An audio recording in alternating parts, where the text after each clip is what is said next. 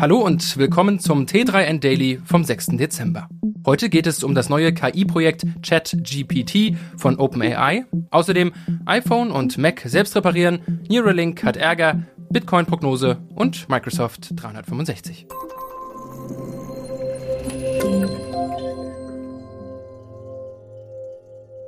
Do-it-yourself bei Reparaturen an iPhone oder Mac. Das ist in Zukunft auch in Deutschland möglich. Nach dem Start des Self-Repair-Programms im April 2022 für iPhone 12 und 13 und der nachfolgenden Erweiterung auf Macs im November in den USA weitet Apple sein Angebot ab sofort auf acht europäische Länder aus. Reparaturanleitungen, Originalteile und Werkzeuge von Apple stehen somit dann auch in Belgien, Deutschland, Frankreich, Großbritannien, Italien, Polen, Schweden und Spanien bereit. Mit dem Start am 6. Dezember bietet Apple in acht europäischen Ländern den gleichen Serviceumfang des Self-Repair-Programms wie in den USA an. Damit können Kundinnen über Apples Self-Service Reparaturstore lokalisierte Reparaturanleitungen, Originalersatzteile und Werkzeuge beziehen, um Reparaturen selbst durchführen zu können. Laut Apple stehen im Self-Service Reparaturstore mehr als 200 Einzelteile und Werkzeuge sowie Reparaturanleitungen bereit. Der Hersteller betont, dass das Programm vor allem für technikversierte Kundinnen, die über Erfahrung mit der Reparatur elektronischer Geräte verfügen, geeignet sei. Wer also noch nie einen Schraubenzieher in der Hand hatte oder üblicherweise nach Abschluss einer Reparatur ein paar Schrauben übrig hat, sollte das Programm besser nicht nutzen. In diesen Fällen empfiehlt es sich wohl eher, bei Bedarf einen der mehr als 5000 autorisierten Apple Service Provider anzusteuern. Laut Apple ist in Europa ein autorisierter Service Provider in acht von zehn Fällen innerhalb von 30 Minuten erreichbar. Das 2015 gegründete OpenAI widmet sich der Erforschung künstlicher Intelligenz. Jetzt hat das Unternehmen mit ChatGPT einen Chatbot veröffentlicht, der in der Lage sein soll, menschliche Dialoge zu verstehen und Antworten zu generieren, die ein Mensch nicht besser hätte formulieren können. Der Bot erobert das Internet im Sturm, sorgt aber auch für besorgte Gesichter. ChatGPT, GPT steht für Generative Pre-trained Transformer, ist ein KI-Chatbot-System, das den automatisierten Kundensupport-Chats ähnelt, die es online zuhauf gibt. Dabei ist der Bot jedoch deutlich fortschrittlicher, da er nicht auf eine Handvoll Antwortoptionen beschränkt ist, die das Gespräch schnell frustrierend werden lassen können.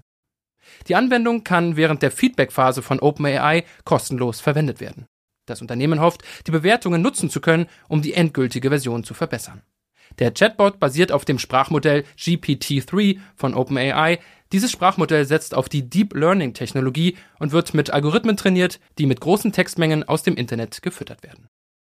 Mit der Veröffentlichung des Chatbots ChatGPT hat OpenAI erneut gezeigt, wie weit KI bereits fortgeschritten ist. Die Software liefert bemerkenswert menschlich klingende Antworten auf ihr gestellte Fragen.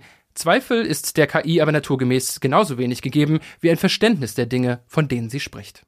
Das führt dazu, dass die Antworten von ChatGPT zwar durchaus überzeugend klingen, bisweilen aber auch völlig falsch sind.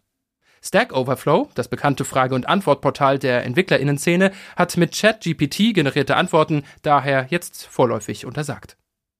Noch gibt es keine echten Belege für eine nennenswerte Verzerrung des öffentlichen Diskurses durch ChatGPT oder ähnliche Werkzeuge. Nach Ansicht des Informatiker-Pioniers Grady Booch könnte das aber schon bald Realität werden. Zumal massenhaft generierte KI-Inhalte letztlich auch dafür genutzt werden könnten, korrekte Informationen und absichtlich gestreute Falschinformationen in dieser Flut zu erkennen. Metas KI-Chef Jan LeCun hält solche Ängste jedoch für übertrieben. Seiner Ansicht nach schaden Desinformationen nur dann, wenn sie weiter verbreitet und von vielen Menschen gelesen werden. Dabei wiederum könne die KI aber nicht helfen. Neuralink steckt in Schwierigkeiten. Während das Konkurrenzunternehmen Synchron schon lange eine Zulassung für Versuche am Menschen hat, muss Elon Musks Forschungstruppe immer noch mit Tierversuchen auskommen. Einige der Gründungsmitglieder haben das Unternehmen bereits verlassen. Kürzlich hat Musk trotzdem angekündigt, in sechs Monaten auch mit einer Versuchsreihe an Menschen starten zu wollen. Kein Wunder also, dass bei Neuralink enormer Druck herrscht. Genau das soll jetzt aber zu verheerenden Folgen bei den Tierversuchen geführt haben.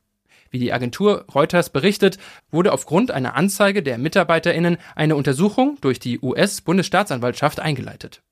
Es wurden bereits über 20, teils ehemalige MitarbeiterInnen befragt und diverse Dokumente gesichert, darunter Nachrichten, E-Mails, Audiodateien, Präsentationen und Protokolle.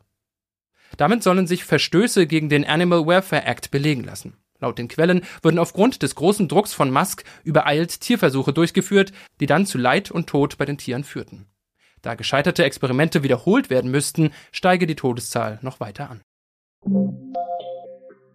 Schlechte Nachrichten für Unternehmen, die Microsoft 365 im Einsatz haben. Die Deutsche Datenschutzkonferenz, die Konferenz der unabhängigen Datenschutzaufsichtsbehörden des Bundes und der Länder, hat in der vergangenen Woche erklärt, dass die Softwarelösung, die in vielen Unternehmen, aber auch in Behörden, Schulen und anderen Organisationen im Einsatz ist, nicht als datenschutzkonform angesehen werden könne.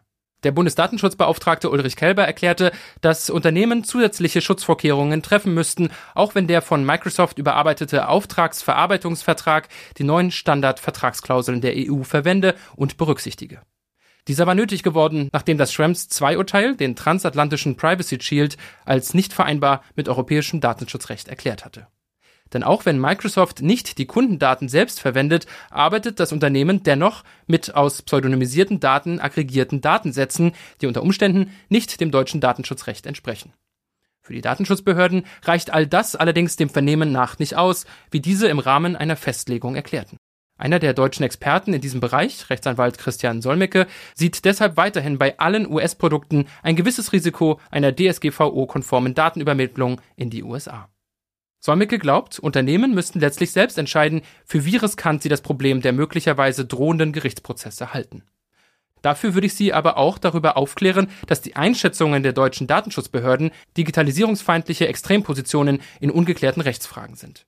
Vor Gericht sieht die Sache dann im Zweifel anders aus. Kryptowinter, Zinserhöhungen, Pleiten. Aktuell ist die Lage für den Bitcoin eher düster. Der Kurs der größten Kryptowährung bewegt sich noch bei 17.000 US-Dollar. Das bedeutet ein Minus von 75 Prozent gegenüber dem im November 2021 erreichten Rekordhoch von knapp 69.000 Dollar. Nicht wenige hochkarätige Kryptofans halten aber an ihren optimistischen Vorhersagen von sechs- bis siebenstelligen Bitcoin-Kursen fest, haben das erwartete Erreichen dieser Ziele aber nach hinten verschoben. Der Venture Capital Investor Tim Draper von Draper Associates, der erfolgreich in Firmen wie Tesla und Skype investiert hat, rechnet etwa bis Juni kommenden Jahres fest mit einem Bitcoin-Kurs von 250.000 Dollar. Der Bitcoin-Kurs müsste dazu in den kommenden sechs Monaten um 1400 Prozent zulegen. Mit Bitcoin hatte Draper in der Vergangenheit allerdings ein gutes Händchen. 2014 kaufte er den US-Behörden knapp 30.000 Bitcoins für 18,7 Millionen Dollar ab, die diese beim Dark Web Marktplatz Silk Road beschlagnahmt hatten. Er hätte aktuell damit Bitcoins im Wert von gut einer halben Milliarde Dollar auf der hohen Kante. 7,5 Milliarden Dollar wäre Draper schwer, wenn der Bitcoin-Preis tatsächlich 250.000 Dollar erreichen sollte. Das war's schon wieder mit dem T3N Daily für heute. Noch viel mehr zu allen Aspekten des digitalen Lebens, des Arbeitslebens und der Zukunft findest du rund um die Uhr auf t3n.de.